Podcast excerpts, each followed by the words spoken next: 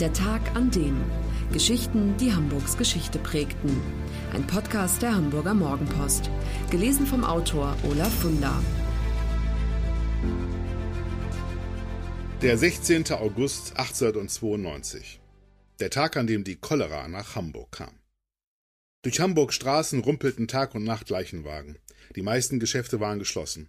Das ganze öffentliche Leben in der Stadt war erstarrt, und aus den Wohnungen drang das Weinen und das Schluchzen der Trauernden. 16.000 Menschen erkrankten im Sommer 1892 innerhalb weniger Wochen an der Cholera, fast 9.000 starben. Die Tragödie begann am 16. August. Ein Maurergeselle vom alten Steinweg war das erste Todesopfer. Als er morgens bei seiner Arbeitsstätte am Grenzkanal auf dem kleinen Grasbrook erschien, fühlte er sich noch gut.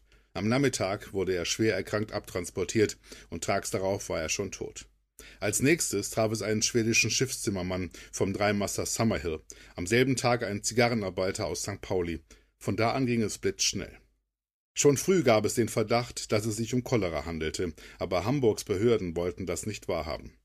Weil sie wirtschaftliche Einbußen mehr fürchteten als die Seuche, wurden die Todesfälle zunächst verheimlicht. Der für das Gesundheits- und Armenwesen zuständige Senator Gerhard Hachmann versicherte dem US-Vizekonsul Charles Burke wieder besseren Wissens, in Hamburg gebe es keine Cholera.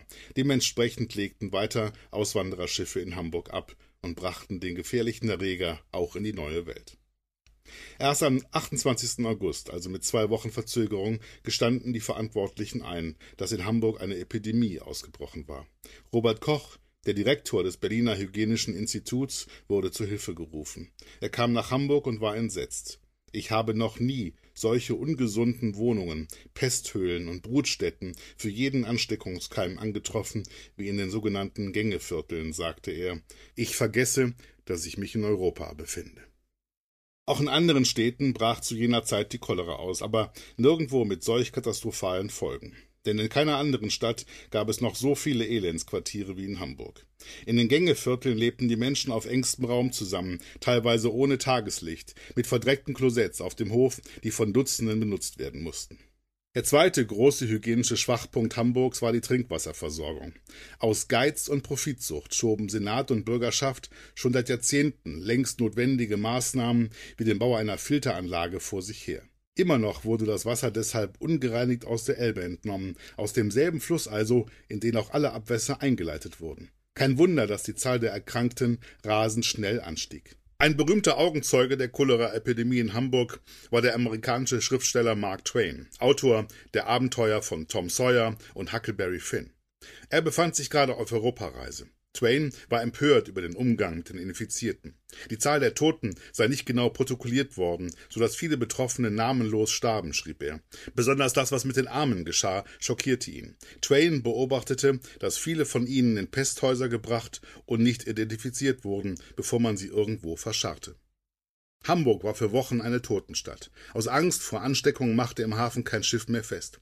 Wenn Züge im Bahnhof einfuhren, waren sie leer. Schiffe aus Hamburg wurden in vielen Häfen der Welt sofort unter Quarantäne gestellt. Kurz, nicht nur menschlich, auch wirtschaftlich war die Cholera eine Katastrophe für die Stadt.